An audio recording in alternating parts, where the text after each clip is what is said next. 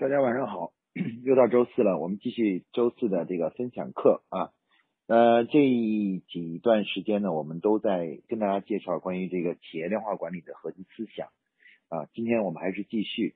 那么在上一周呢，我们向大家介绍了关于这个呃如何量化工作啊，我们介绍了全面项目化的这种工作思想啊，像工作都是结构化，建立工作单位啊，以项目为单位，以项目积分为单位来。去将工作量化。那么今天呢，我们将介绍量化管理的第二个重要基础思想，就是关于人的量化啊。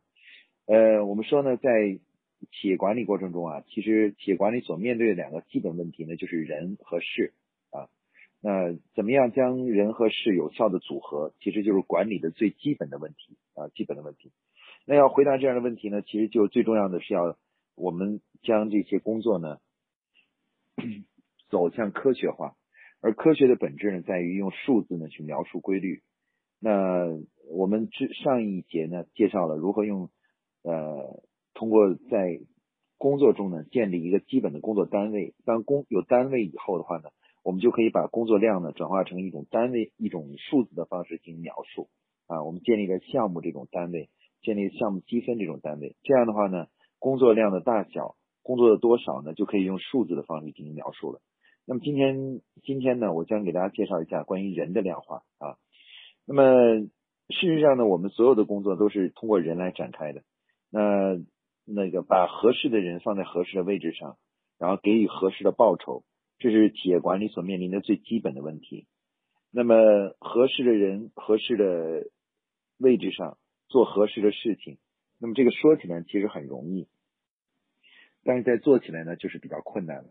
因为我们面对一个最基本的问题，就是到底一个人的能力是多少啊？我们虽然可以在工作中呢有一种直觉的感受，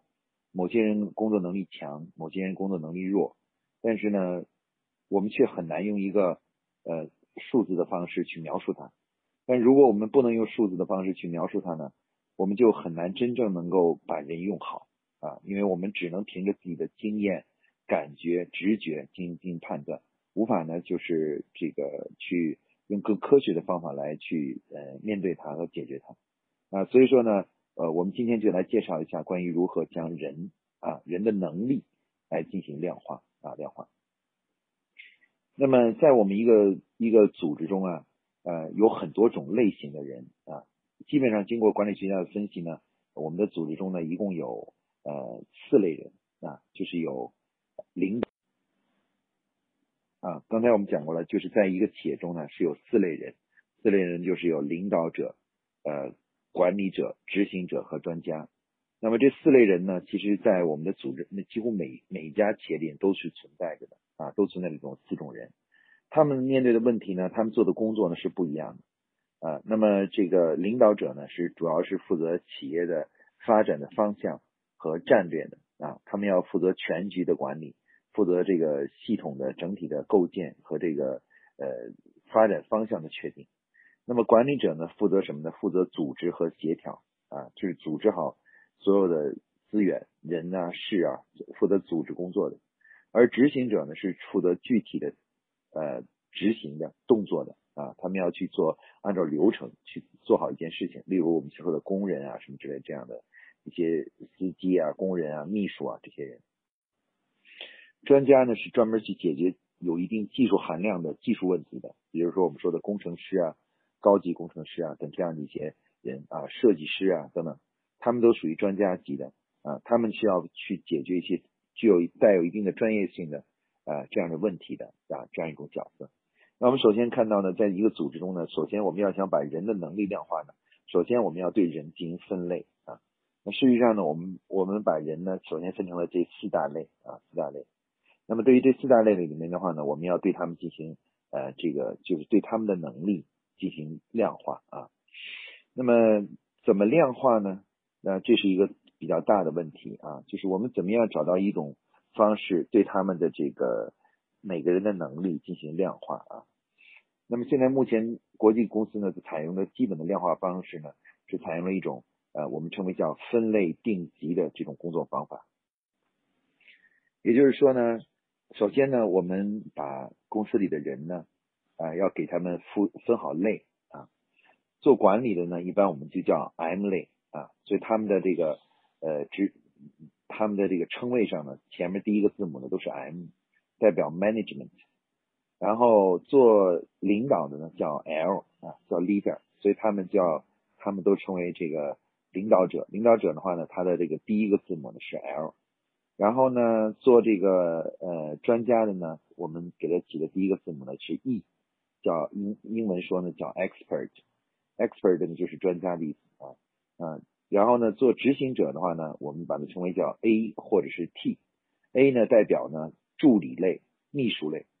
啊，T 呢代表技术工人，啊技术工人，基本上执行者呢主要是由这两类人组成的，所以我们把它称为叫 A 和 T。那么对于这四类人，四类人里面的话呢，其实呢，我们要把他们的能力给予量化的话呢，啊都是可以量化的。啊，那么量化的，上次我们讲过了，量化的一个前提在于什么呢？就是你找到一个单位，得有一个单位才行啊。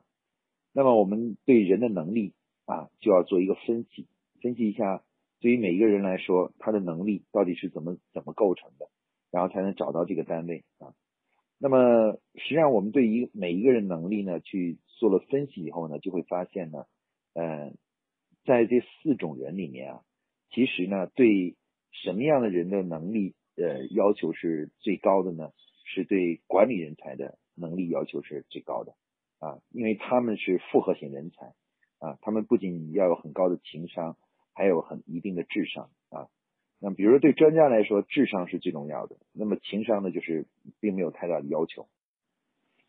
那么这个对于这个执行者来说呢，这个呃对他们最大的要求是这个逆商啊和智商，就是能够呃面对艰苦的环境，坚持着工作啊，有知有耐心，有毅力。就是对执行者的要求啊，执行者的要求。那所以说的话呢，我们根据这样一个基本的一个假设的话呢，呃，我们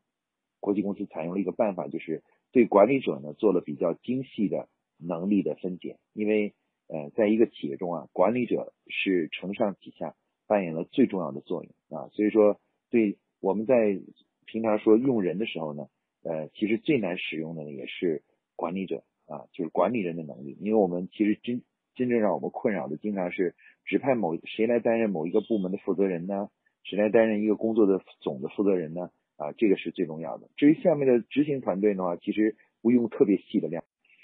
所以说呢，人的量化呢，就从哪里呢？首先从管理者开始啊。那么管理者的话呢，我们是对怎么对他量化呢？我们建立了一个，首先呢，我们为管理者呢建立了一个。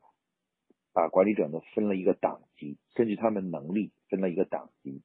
这个档级是什么呢？这个档级我们就把它称为叫 M 一、M 二、M 三、M 四，一直到呢最高呢，一般来说呢，我们是到 M 八啊。M 八呢其实就是总经理级别的，M 一呢就是一个刚刚大学毕业、刚进入公司的一个管理培训生，就是 M 一 M 一。那首先呢，我们把这个管理的这个能力呢分成了八个不同的等级啊，八个不同。那有的同学可能会问，这个八个等级的区别在哪里呢？其实主要是管理的幅度的问题啊。一般来说呢，M 一呢，它的管理幅度呢，在就是它能够管理的它的下属呢，大概可以管理呃六个人以内啊。M 二呢就是六乘以六，就可以管理三十六个人啊。然后 M 三呢就可以管理啊再乘以六啊再乘以六就是二百一十六啊，一路是乘上去啊。那个 M 四呢就可以管理。一千多人啊，如果包括工人在内，可以管理一千多人啊。这个 M 五呢，就可以管理六千多人啊，就可以人越来越多啊。M 五，那么到了 M 八的时候呢，就可以管理十几万人啊，大概可以管理十几万人的这个这个规模啊。那这个呃，这个呢是首先我们根据他们的所谓的管理能力呢设立一个档级啊。那当然这个档级呢，就像我们上次讲的项目一样的。它是一个比较粗的一个单位啊，一档的是一个单位，但是它比较粗，只有八八个级别，就是比较粗。为了能够更细化的去描述他们的这个这个就是呃能力的话呢，我们仔细关系啊，经过仔细思考以后呢，建立了另外一个单位，叫什么呢？叫做管理素养分。那么我们用了一种分数的方法啊，一种分数的方法来去评价一个人的能力。那么这个分数是怎么成建立起来的呢？哎，它是这样做的。首先呢，我们对管理者的能力进行了分解之后呢，发现呢，其实所有的管理者身上呢是需要有三种基能力的啊，三种能力复合型的构成了管理者的这个综合能力啊。这个能力第一个是什么能力呢？我们称为叫基础素养啊。基础素养呢，主要指的是一个人的职业习惯的问题啊。职业习惯呢，由听说读写型这些基本的商业习惯所组成啊。听说读写型，那么这个呢，共同呢构成了一定的。这个素养分啊，一般来说呢，我们讲一般都是在企业里面都把它做基础素养的总分呢设为十分啊，十分啊，十个素养分。那么这个第二项管理者的能力呢，我们称为叫做管理素养啊。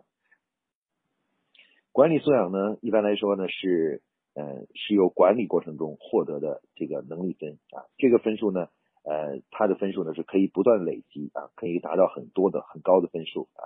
呃，这个可以从呃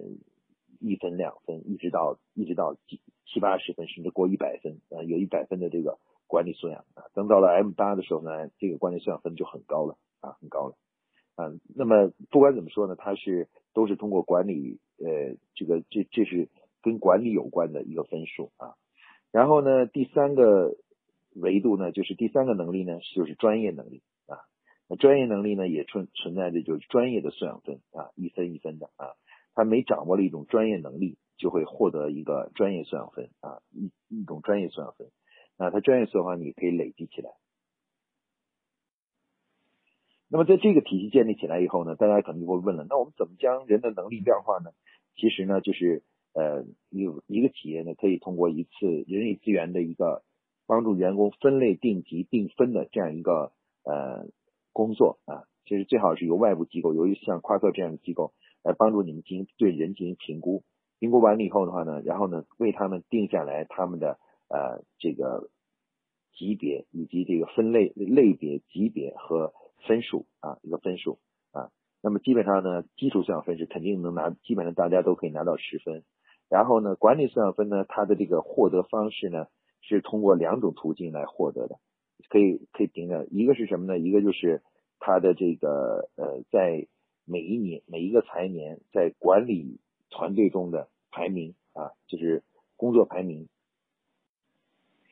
通过排在前百分之二十的员工呢，可以获得一定的管理素养分的增加，比如说一次增一年呃排在前百分之二十的可以获得两分或三分的这样一个管理素养分的增加。那另外一个途径呢，就是带人啊。如果他下面带的人啊，带的管理人员得到了晋升的话，哎，他们就可以获得管理素养分的增加啊。那么，呃，大家可以想象一下，就是呃，当我们这个模式建立起来以后呢，我们首先给他们做一个起始分，每个人做一个评估，做一个起始分。那以后呢，他们到底有多少分呢？实际上是通过在工作中的累积出来的。那干了一年、两年以后啊，可能是通过排名得到了几分。通过这个什么？通过这个就是呃培养下属得到了积分啊，那管理素养分呢会不断的积累，一点一点的提高啊，提高。那么专业素养分是怎么获得的呢？专业素养分呢，它是以根据公每个企业的需要的专业技术啊，有的企业各个部门都有不同的专业技术，比如做销售人员的，那这个有销售的专业技术。啊，做设计人员呢有设计的专业技术，做这个比如说 IT 的有 IT 的专业技术。那这种专业技术的话呢，它的获得方法呢是通过对某一个专业领域的技术和工作流程和工作方法呢进行汇报啊，就有点像我们那个毕业论文汇报一样的啊。那每汇报一次，如果是在在公司的专家审评下通过了的话，他就可以获得与这个技能相对应的专业素养分啊。那通过一次一次的汇报，他就可以不断的提高自己的专业素养分啊，专业素养分。大家可以想象一下，这样的话，如果这个体系建立起来以后呢，在人力资源那里的话呢，每一位员工啊都有一个新的人力资源档案，我们可以把它称为叫能力档案啊，能力档案。这个能力档案里面呢，分成管理团队的员工都分为有三项，一个叫管理素养，一个叫基础素养分，一个叫管理素养分，一个叫呃专业素养分。然后在人力资源里就记录了他们在过往的若干年里面，每一年啊，那什么时候因为什么原因获得了什么素养分的增加啊？但是不管怎么说呢，每个人都有这么一个记录，而这个记录呢，都有一个整体的一个总分啊。比如说，这个人可能是总分你是二十五分，那个人可能是三十六分啊。每个人都有不同的这个分数啊。那么，当这个体系建立起来以后，那我们所有的管理人员呢，就全部都什么呢？都被量化，因为他们的能力呢，其实就体现在他们所拥有的素养分。素养分呢，也就成为了我们的这个人的能力的基本单位啊，基本单位。那么这个素养分呢，就是他能力的代表。大家可能会问一下，说素养分有什么用呢？啊，这个素养分有很多很多作用啊。比如说，第一个作用是跟是如何确定基本工资。我们员工的基本工资该怎么确定呢？其实，当我们有了这个系统以后的话呢，啊，就非常容易了，因为。只要拿这个素养分啊，拿这个拿这个这个素养分乘以一个公司确定的系数，比如一个员工啊，假如说是二十五分的素养分，假如我们确定了每一分是，比如是五百块钱一分，那二十五乘以五百，就他的基本工资呢就是一万两千五每个月啊。那以后的话呢，他只要素养分得到提升了，他的工资呢就能涨上去了啊，涨上去了。大家可以看到。有了这个这个人的能力的量化呢，我们这个薪酬体系呢就有了新的做法，就有一个更好的、更科学的做法了啊。那员工以后问你说我的工资低，我想涨工资，那很简单，你想办法去按照公司的规则去提高自己的素养分，只要你把素养分提高了，你就可以获得这个呃获得这个晋升啊，获得这个呃工资的增长就变成这样，就变成很简单的一套。所以说，素养分的建立会为我们的整个组织的薪酬体系提供一个全新而又最非常简单科学的解决方案啊！以后我们所有的员工的基本工资都是透明的，直接乘以一个系数就得就得出了他的基本工资啊！就这样一个非常简单的模式。那么这个同时呢，有了素养分这个体系，人的量化这个体系呢，呃，还解决了另外一个问题呢，就是晋升的问题。比如说有一个部门的负责人离职了，那我们想在原有的部门里面提升一个人。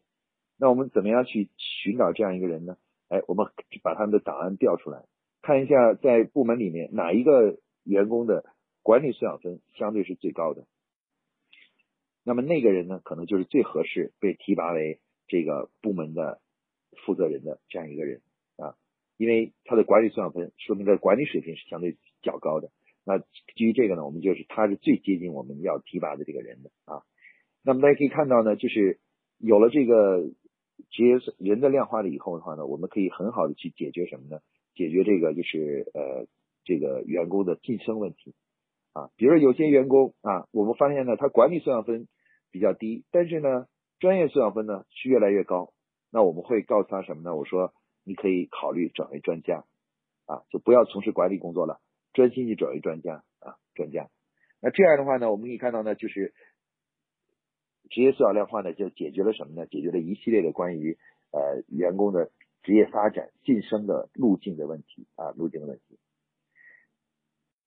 而且呢，刚才我们讲了 M 一、M 二、M 三、M 四，其实呢，这些级别呢都可以跟素养分呢对在一起。比如 M 一呢，可能它有一个范围是，比如说是十分到十四分啊；M 二呢，可能是十五分到，比如说是二十分，二十分。那么员工呢，他累积自己的素养分，当那素养分达到了十四分、十四分以后，呃，达到十五分以后，他就会从 M 一晋升为 M 二，啊，然后等到了超过二十分的时候，他就可以从 M 二晋升到 M 三，啊，大家看到这个路径呢，就可以就建立起来了，啊，只要包括工作方法，怎么样获得素养分，怎么样获得员工的，怎么样获得晋升，啊，这个方法呢都科学起来了，因为它数字化了。他不是在凭着感觉、凭着凭着直觉去做做事情的，开始以数字的方式表达出来了啊。这个呢，就是人的量化的好处啊，人的量化的好处。那好，讲到这儿呢，我们其实介绍了关于管理团队的这个员工的能力的量化的问题。那么对于其他的几类人呢，比如说呃执行团队啊、工人啊、秘书啊，然后包括呢这个呃专家，我们该怎么办呢？啊？由于呢，这些人呢，我们发现呢，就是虽然我们可以用素养分的方式对他们进行界定，但是由于呢，他们呢，呃，对于企业来说啊，它的这个意义呢，会稍微相对比较弱啊，比较弱，所以我们经过权衡以后呢，就认为对他们的这个这个量化呢，不用做的那么细，不用像那个管理团队做的那么细，所以我们就干脆什么呢？就以级别来去作为一种一个单位啊，所以我们为工人和呃秘书呢设设了也设了若干个级别啊，比如说我们为他们设了从这个呃像这个像秘书啊这个助理呢，我们把它称为叫 A 级的，我们就为他们设立了 A 一、A 二、A 三、A 四、A 五。啊，甚至最多的也可以到 A 八啊，就是助理也可以当到很很优秀的助理。然后呢，工人呢设为设了 T 一、T 二、T 三、T 四、T 五啊，一般很多企业只设到 T 五，但也有也有个别企业会设到 T 六、T 七，甚至到直到 T 八啊 T 八，但一般都是设到 T 五左右啊。我们也给他设了五个档，那这个五个档呢，也是什么呢？也是代表了他的工作能力水平啊。如果你是 T 一的，那就是 T 一的工作水平。T 二呢就是 T 二的工作水平，T 三呢就是 T 三的工作水平。那对于这辆，对于这个执行团队来说呢，我们并没有详细的、再深入的对它进行很细的量化。原因是我们认为啊，对这类人来说呢，呃，我们对他们的期望值呢没有那么高，没有像管理人员那么高啊，所以他们只要基本上有一用级别来定义他们，就能够满足我们企业管理的要求了。包括专家的话呢，我们也没有很详深入的去界定。专家的所谓的这个就是呃素养分啊，当然啊素养分是可以用在专家身上，但是一般来说专家呢也是被简化了，专家呢就设为 E 一、E 二、E 三、E 四啊，当然他们是可以用素养分的啊，素养分呢就是就是基础素养分加专业素养分啊这两个加在一起，然后他们的晋升呢也可以跟这个素养分挂钩啊，这个这样的话也是可以用的啊也是可以用的，但是呢这个对他们来说呢，我们认为呢也不用过做过于复杂。因为大多数公司啊，专家的人数并不多，而且养专很多企业甚至专家都是呃外聘的或合作的，一般不会自己养一个在某个领域的一个真正的专家。所以基于这样一个原理的话呢，那个专家这个部分呢就没有设的很详细，只设了一一、一二、一三、一四、一五啊五个的五个级别啊若干个级别。然后呢啊我们也是把它们分成了几档啊这样几档。那他们的薪酬呢，也是跟这个挂钩。那一一呢，就是有一一的基基本工资；一二有一二的基本工资；一三有一三的基本工资。每个的基本工资是不一样的啊，就是这样一个呃复合型的这样一种呃模式啊模式。那么大家可以看到，通过刚才的讲解的话，就是嗯，所以说大家看到呢，就是刚才对于这两类人呢，我们就会把它适当的简化啊。那刚才通过这样的描述，大家可以看到，我们管理团队呢用笔用了两级单位，一个是。层层级，另外一个是素养分，来对这些人的能力进行深入的量化。而对于 A 级、T 级的以及 E 级的呢，我们由于觉得他们第一人数，第一对他们比较简单，或者他们人数比较少，所以我们就采用了比较简化的，用级别直接对他们进行量化。那么每个人呢，都会给他们定好级别，通过级别呢，我们就知道他的能力范围大概在什么样的范围之内。啊，在用人的时候，就根据这个级别来决定他们适合于做什么样的工作，或怎么样的去安排他们啊。那么这个级别呢，其实大家可以怎么理解呢？这个级别呢，其实是最好理解的。它这个级别的给设定啊，就有点像我们军队里面为军人呢授军衔啊。那你看到所有的军队里的军人都是有两个东西的，比如说呃你是炮兵连的连长啊，但是你同时还有一个军衔，就是比如说是上尉连长啊，上尉连长啊，比如说你是这个工兵团的团长。那你还有一个上校团长或者中校团长啊，有这个这两个在这里。那前面那个中校上校就是你的军衔啊，实际上就是我们就是那个对人的能力量化的一个级别。然后后面那个是你的职务啊，是你的职务。那这种方式呢是世界范围内广泛使用的一种方法。那我们在企业里面呢，我们就没有用这个上校啊这种，而是用 M 一 M 二啊，用这个 T 一 T 二啊这个这种方式呢来对它进行界定啊。那通过这样一种方式的话呢，所有的人啊，三类人呢都得到了量化。大家可能会问，L 类的要不要去定级别呢？其实 L 类也可以啊，L 呢也可以分为 L 一、L 二、L 三，一般呢大概只分三级啊。那么这个就是呃，也是代表领导的水平啊，也是也是代表领导的水平。但是因为在一个企业里面，他领导的数量就不会那么多。啊，进入到领导层的也不是那么多。其实这个 L 有点像什么呢？有点像我们的，比如说呃，国家里面的这个中央常委、中央常委中的常委啊，那他们都属于 L。那比如说习大大就是最最多的 L 三的，然后可能其他几个一些常委呢，可能就是 L 二的、L 一的啊，就是这样啊，也他们也是领导，但是呢，就是不是主要领导啊，就稍微一个侧重那个差就是低一级的领导啊。那其实它也是可以的啊。这次呢，我们就不做特别详细的介绍了，关于这个 L 部分的量化，因为在企业里面最主要的组织量化呢，主要指的是 M 和 AT 还有 E 的量化，就是把它们量化。那刚大家看到了，通过刚才我们这个介绍呢，其实要想把管理呢走向科学化呢，我们就必须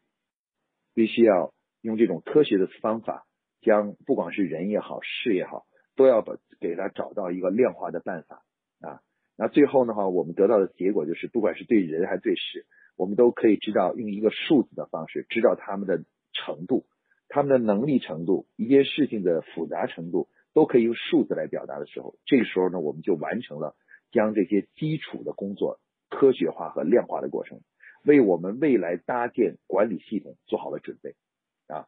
啊，正如我们所之前所讲的，就是我们现在的整个社会是是科学带来的。而科学的基础在于什么呢？是对很多基础的事情进行量化，比如对时间、对于空间、对于电、对于这个长度啊，对于电流、电压，然后比如说是甚至我们现在连空气的污染程度，用 P R P M 二点五也仍然是对它进行量化啊。这个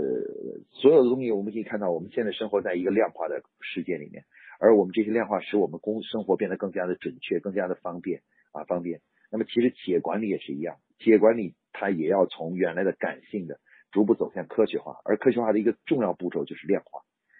那么量化的一个基础是什么？就是人和事，将人和事量化了，才能为未来企业管理中各项工作的量化提供基础啊！你看刚才我们把人量化了，我们的工资就好办了，我们的基本工资就好办了啊！我们把事情量化了，我们未来的奖金。啊，包括对员工的贡献的评价就好办啊，包括我们安排工作的时候啊，有如果知道人的能力，又知道呃工作的难度的时候，我们就可以知道该怎么组合人和事情啊。